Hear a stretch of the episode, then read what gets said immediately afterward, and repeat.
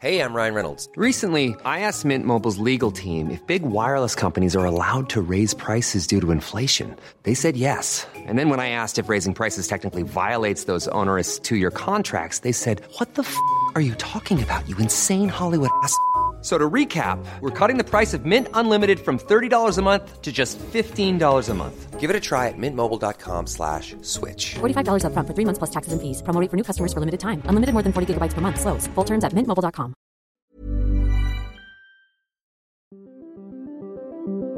Qu'est-ce que j'ai dit à, à Elon Musk Vous voulez venir en Europe On va avoir des règles et les voilà. Il faut que nous ayons un cloud souverain. La tactique TikTok, opacité, addiction et ombre chinoise. Est-ce qu'on est en train de vivre une révolution? Moi, ce que je dis, c'est que la révolution a déjà eu. L'IA est déjà là, elle est déjà omniprésente absolument partout, et le monde ne s'est pas effondré. Signaux faibles, le podcast de siècle digital qui décode l'actualité du numérique.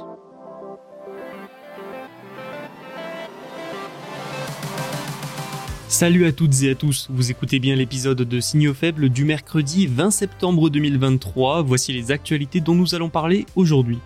Uber avertit l'Union européenne que la présomption de salariat pourrait avoir de lourdes conséquences sur les chauffeurs. Amazon de son côté progresse sur son système de paiement sans caisse en magasin. La suite de la saga Huawei, les Américains n'ont trouvé aucune preuve montrant que Huawei est capable de produire des puces avancées en masse et enfin, 20 associations lancent un nouvel indice pour mieux promouvoir les startups européennes. Maintenant que vous connaissez le programme, place à la première actualité. Bonne écoute. Uber met en garde contre la présomption de salariat.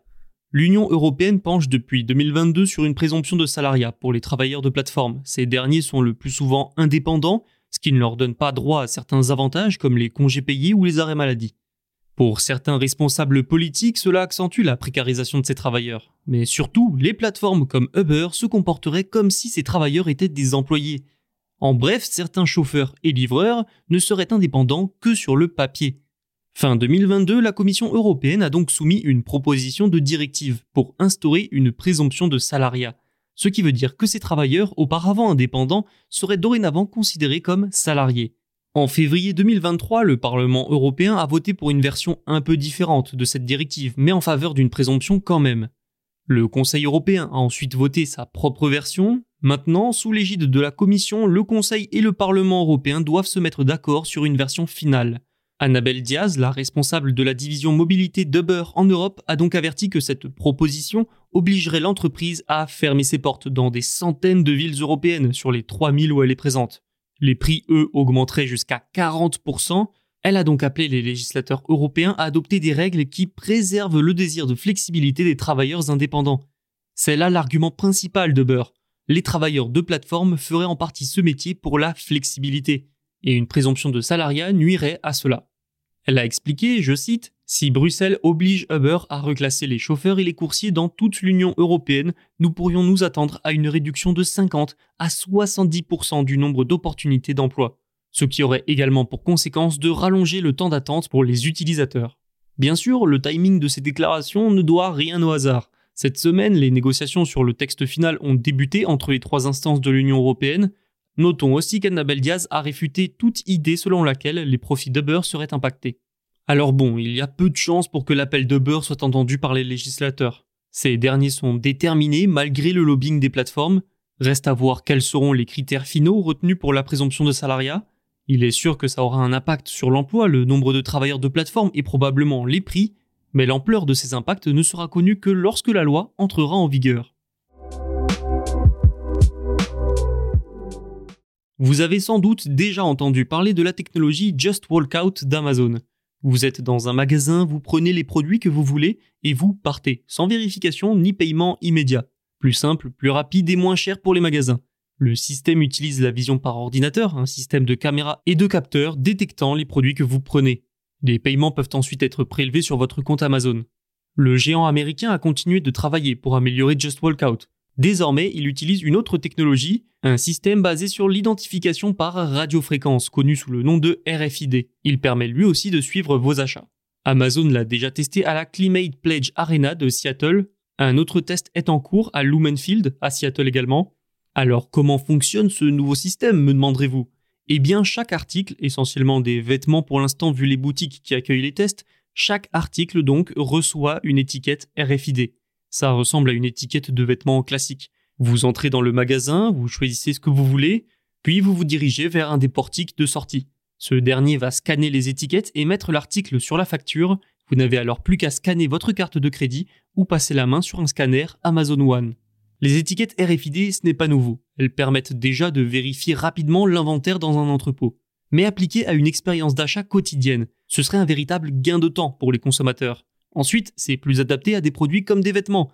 Enfin, Amazon a expliqué qu'un système RFID serait beaucoup plus facile à mettre en œuvre pour les entreprises partenaires. Et oui, avec ça, pas besoin d'installer tout un réseau de caméras et de détecteurs. C'est bien moins cher d'opter pour des puces RFID et quelques scanners. Mais ce qu'il faut retenir aussi, c'est qu'Amazon compte bien vendre son système à d'autres magasins et marques.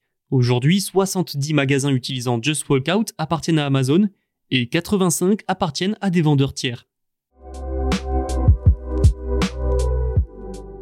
Le mystère autour du dernier smartphone de Huawei, le Mate 60 Pro, serait-il en passe d'être résolu? Les États-Unis ont affirmé le 19 septembre que rien ne prouve que la Chine a les capacités de produire à grande échelle des smartphones dotés de semi-conducteurs avancés. Parce que c'est bien là tout le problème. Depuis sa sortie il y a quelques semaines, le smartphone de Huawei intrigue les autorités américaines. Il est équipé d'une puce plutôt avancée.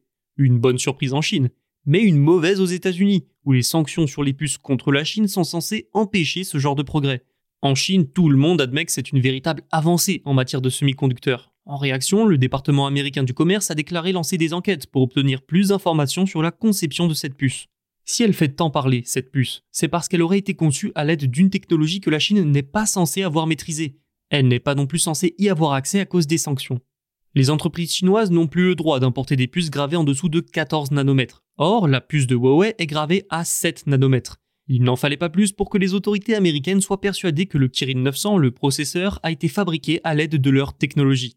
Sauf que pour le moment, rien ne prouve que c'est le cas. Ce qui amène à une autre question, la Chine a-t-elle fait tant de progrès? Dans ce cas, pourrait-elle produire de tels semi-conducteurs en grande quantité? À cette question, la réponse semble être non, selon Gina Raimondo, secrétaire d'État américaine au commerce. Elle a dit en parlant des entreprises chinoises, je cite, nous n'avons aucune preuve qu'elle puisse fabriquer des puces de 7 nanomètres à grande échelle. Ça, c'est la version américaine, l'avenir nous dira si c'est réellement le cas. Dans le même temps, Huawei a commencé à expédier de nouvelles puces fabriquées en Chine pour les caméras de surveillance. L'ensemble de ces annonces entre le smartphone et les caméras montre que les Chinois progressent dans les semi-conducteurs malgré les années de sanctions américaines. L'association Elobi France Digital représente plus de 2000 startups et investisseurs français. Aujourd'hui se tient son événement annuel, l'occasion d'annoncer quelques nouveautés, à commencer par un indice européen. Cet indice doit permettre de mieux valoriser les startups européennes championnes dans leur secteur. Il a été nommé Let's et co-créé avec 19 autres associations venant de 16 pays européens. Mettre en avant les champions européens, c'est aussi mieux faire face aux Américains. 135 startups matures, aussi appelées scale-up, ont été sélectionnées pour la première édition. Forcément, il faut respecter des critères pour prétendre en faire partie. Les membres doivent ainsi avoir leur siège social et plus de la moitié de leur effectif dans l'Union européenne. Ils doivent également avoir atteint les 15 millions de chiffres d'affaires annuels sur au moins deux marchés, des entreprises avec un fort potentiel international donc.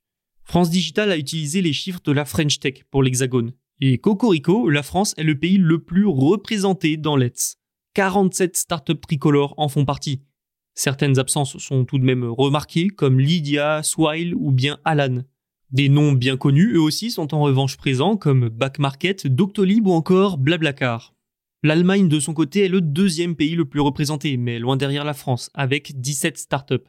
La Suède compte, elle, 12 jeunes pousses et 10 pour l'Espagne.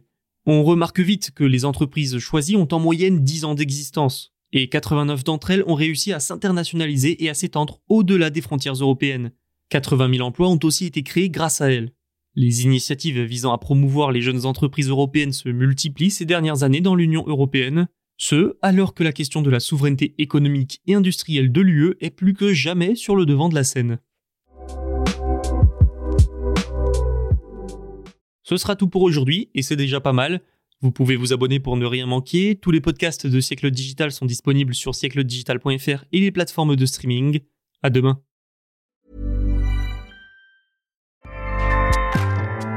ACAS powers the world's best podcasts. Here's a show that we recommend. This is Roundabout Season 2, and we're back to share more stories from the road and the memories made along the way. We're talking rest stops, if we're stopping to get gas. You will be timed.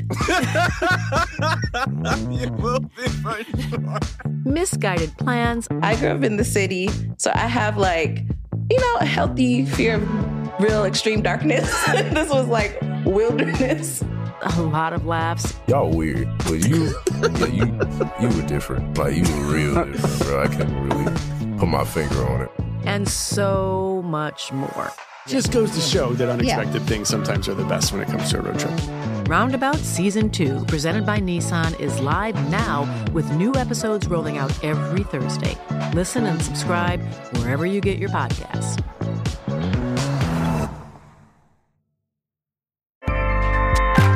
ACAST helps creators launch, grow, and monetize their podcasts everywhere. ACAST.com.